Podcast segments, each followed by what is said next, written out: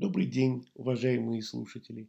С вами Константин Харский и очередной подкаст из серии «Истории перемен. Льзя». Поговорим сегодня о ресторанах. Если вам предложат разделить все возможные рестораны на две группы, как вы будете делить? На прибыльные и неприбыльные? На популярные и заброшенные? На вкусные и все остальные? Задумайтесь на секунду, на какие две группы вы можете разделить все рестораны. На те, в которые хочется вернуться, и на все остальные. На те, в которые могут делать ваши любимые блюда, и на те, которые не могут. Когда мы делим рестораны на две группы, мы в большей степени говорим не про рестораны – мы говорим про себя. Мы говорим про то, что нам важно. Если для меня важна прибыль, то, конечно, я поделю рестораны на прибыльные и все остальные. На какие две группы поделили рестораны вы? Согласны, что вы рассказали больше про себя, чем про рестораны этим делением? Тогда вы не удивитесь, что для меня рестораны могут поделиться в том числе на те, о которых можно рассказать историю, и на остальные, которые ресторан как ресторан. Ничего особенного. И поверьте, вот эта фраза «ничего особенного» ой как отражается в чеке. У меня много историй про рестораны. Я не буду вам рассказывать все, потому что вам еще чем-нибудь еще надо позаниматься, кроме как прослушивания этого подкаста. Но обратите внимание, время не властно над ресторанами, о которых можно рассказать историю. Ресторан, о котором пойдет речь, я посетил в далеком 1990 году. Представляете, как давно это было? Этот ресторан, я вот не помню, как он называется, находится в пригороде Будапешта – и совершенно точно, если я снова окажусь в Будапеште, если у меня будет время, будьте уверены, я найду этот ресторан. Просто чтобы еще раз посетить и чтобы сравнить свое воспоминание с тем, как это сейчас происходит. К этому ресторану нельзя подъехать на машине. Нас, группу будущих тренеров, привезли на автобусе к какому-то лесу, Высадили, показали на тропинку и сказали, вот идите по ней, там разберетесь. Ничего себе! Так не начиналось ни одно посещение ресторана. Это интрига, приключение, интересно. Ну, мы толпой двинулись по тропинке. Через несколько минут прогулки по лесу, ну, минут пять, может быть, десять, мы вышли на поляну. Там, на этой поляне, была деревня.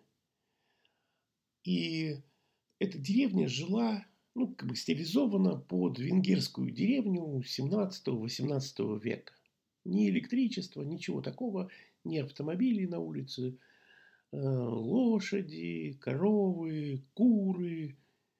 И вот эти все гости ресторана, не только мы, там были и другие люди, и вот эти гости ресторана ходят по этой деревне, везде можно зайти, заглянуть.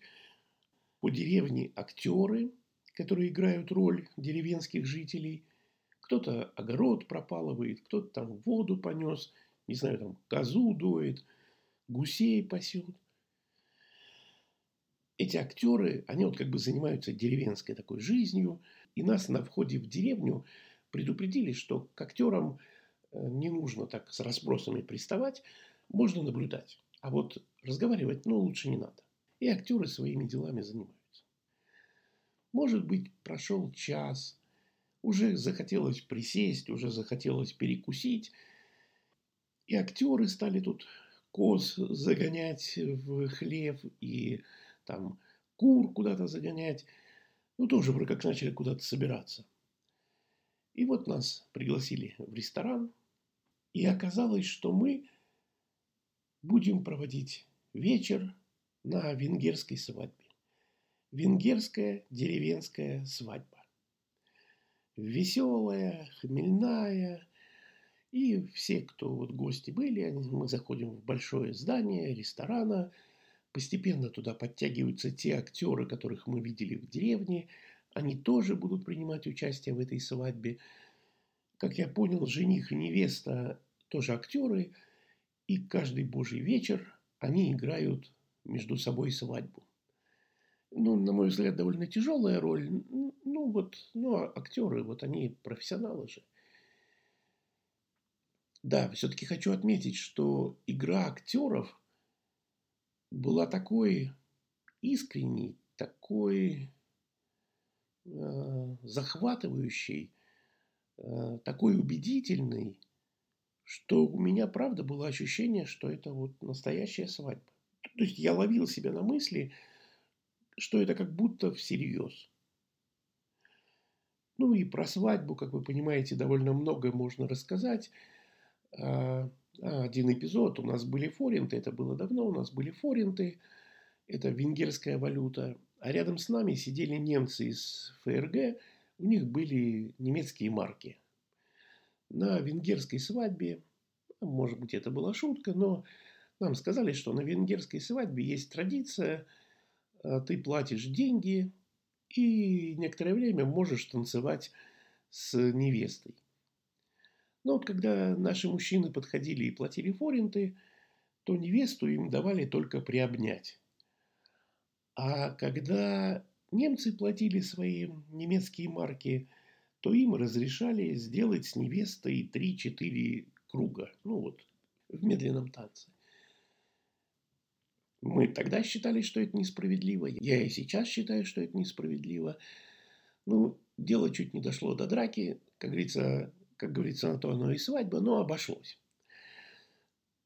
Что еще я помню и помню о самом ресторане? Когда за нашим столом вино почти закончилось, мы пригласили официанта и спросили, а сколько будет стоить вот вино? На что официант сказал, бесплатно. Как это бесплатно, спросили мы.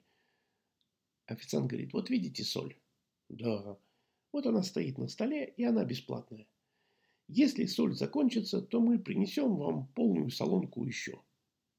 Дайте знать, когда вино у вас закончится. Нам очень понравился ответ официанта. Мы чудесно провели вечер в 20-х числах октября 1990 года. Представляете, как это было давно – и как это было интересно, что эту историю я помню до сих пор.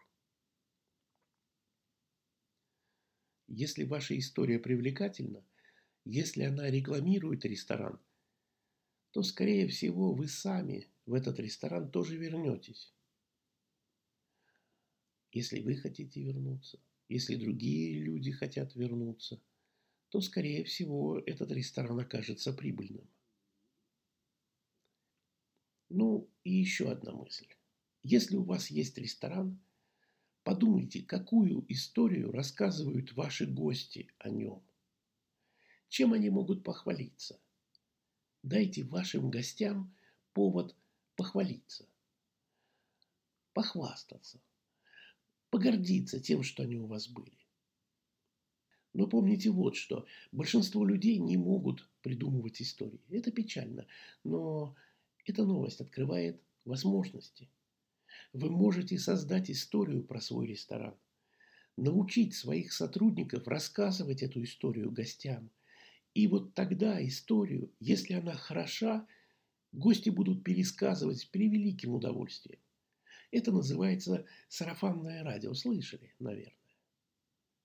С вами был Константин Харский. Истории перемен – Учитесь рассказывать истории, учитесь создавать истории. И до новых встреч!